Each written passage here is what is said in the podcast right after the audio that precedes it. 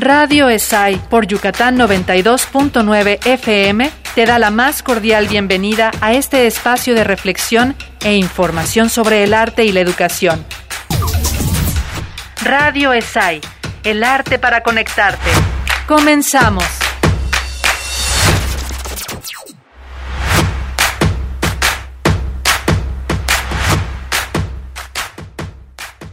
Hola. Les doy la bienvenida a una nueva cápsula de Radio ESAI.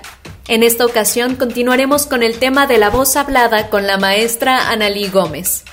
Vivimos en un mundo donde la principal herramienta de comunicación es el habla, y la sociedad en la que nos encontramos influye bastante en cómo utilizamos nuestra voz para expresarnos.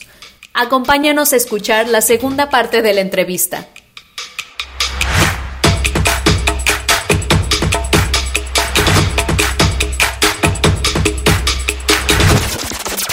Claro. Maestra, eh, ¿qué técnicas usted utiliza para enseñar la voz hablada? Sé que está la técnica Linklater, Roy Hart, eh, Eutonía, por ejemplo.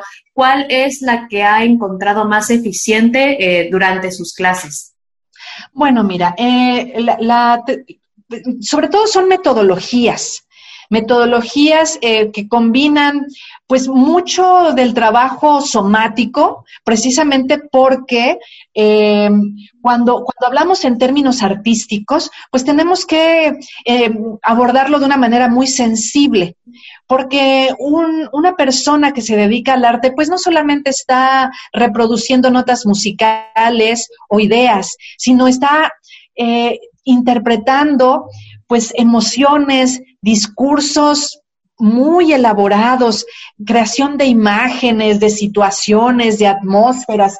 Entonces, estos métodos, eh, pues digamos que, aunque puedan parecer muy distintos, también tienen muchas similitudes y todas eh, llevan hacia la libertad y hacia la armonía de todo nuestro ser y la regulación de la energía.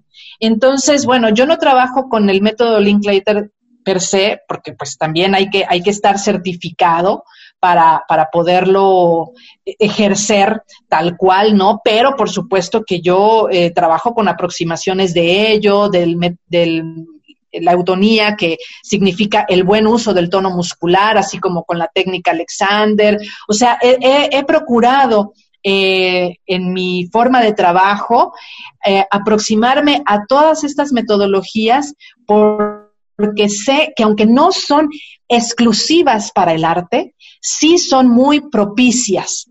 Con esto quiero decir, Natalia, y también a nuestros radioescuchas, que si alguna vez eh, desean acercarse a la eutonía, a la, metodología de Linklater, a la técnica Alexander, eh, pues entre muchas otras, lo hagan, porque esos métodos son para todas las personas que quieren eh, mejorar su calidad de vida, sobre todo pensando en que vivimos cada vez más en un mundo lleno de estrés, de preocupaciones y de, y de angustias, bueno, pues generadas por mil, por mil motivos, ¿no? Este, por el trabajo y por, bueno, pues también estas últimas circunstancias que hemos vivido desde marzo de 2020.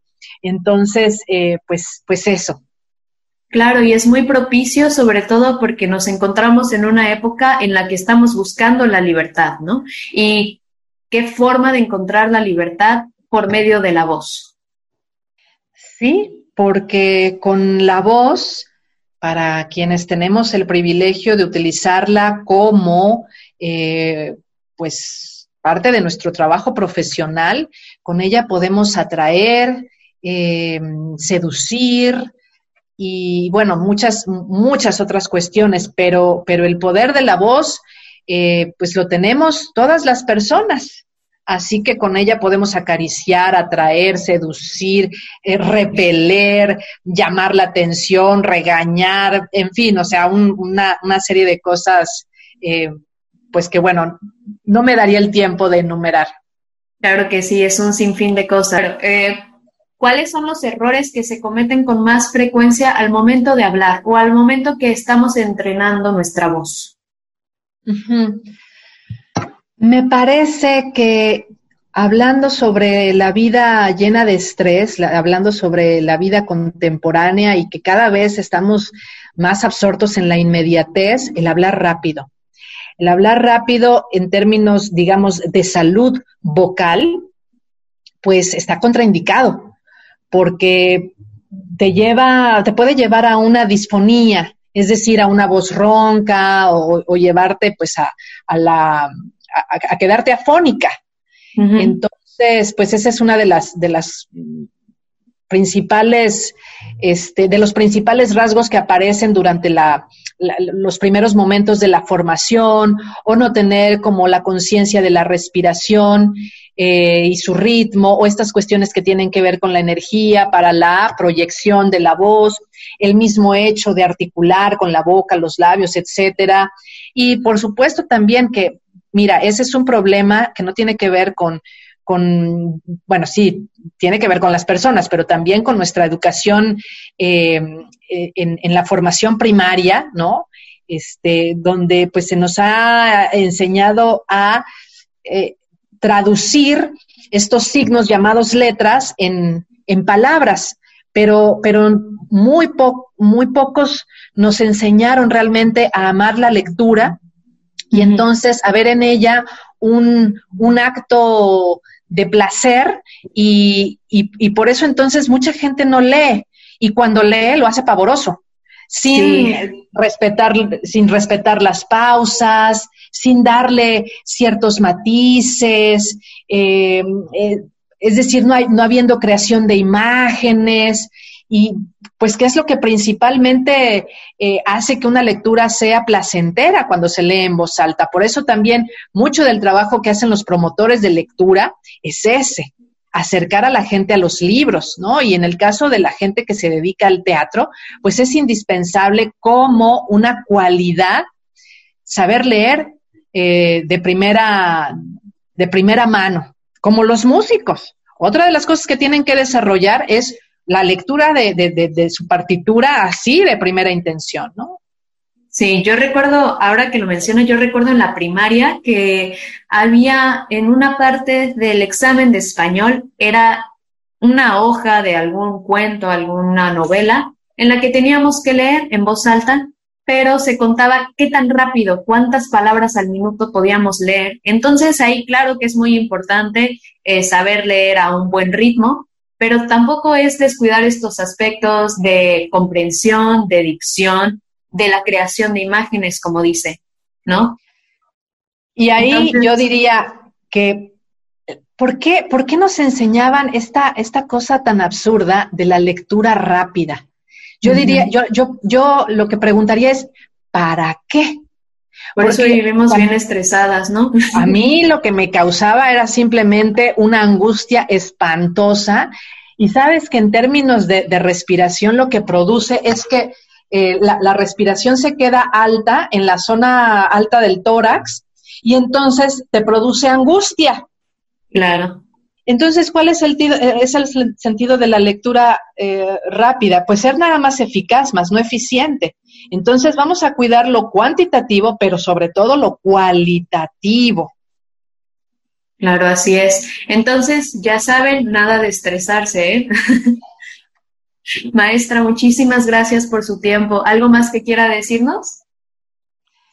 Pues no, al contrario, Natalia, gracias a ti y pues que viva que viva la voz, utilicémosla eh, para, pues para hablar con todos nuestros seres queridos y siempre seducir con ella. Hay que leer también en voz alta y tenerlo como, como un gusto y un placer.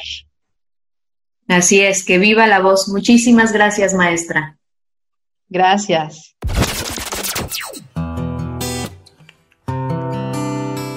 Y así concluimos con la segunda parte de nuestra entrevista. ¿Qué opinan al respecto? Recordemos que al cuidar de nuestra salud física y emocional, no podemos dejar atrás el cuidado de la voz. Gracias por escucharnos. Esto es Radio ESAI, el arte para conectarte, a través de Yucatán 92.9 FM. Hasta luego.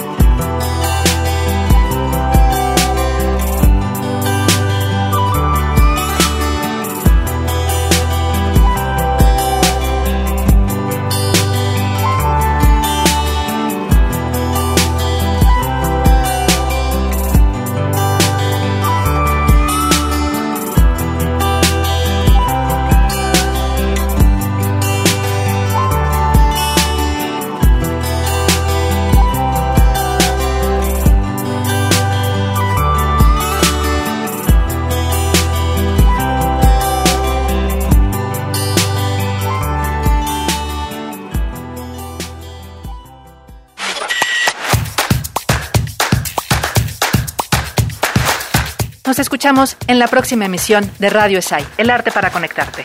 Encuéntranos en redes, Twitter e Instagram como arroba ESAI Escuela o visita nuestra página www.esai.edu.mx.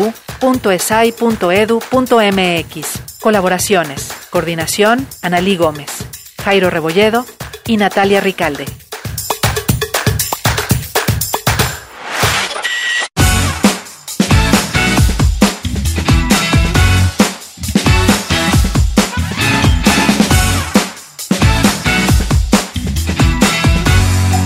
Y bien, esto ha sido todo por hoy. Escuchas Radio ESAI, el arte para conectarte a través de Yucatán 92.9 FM.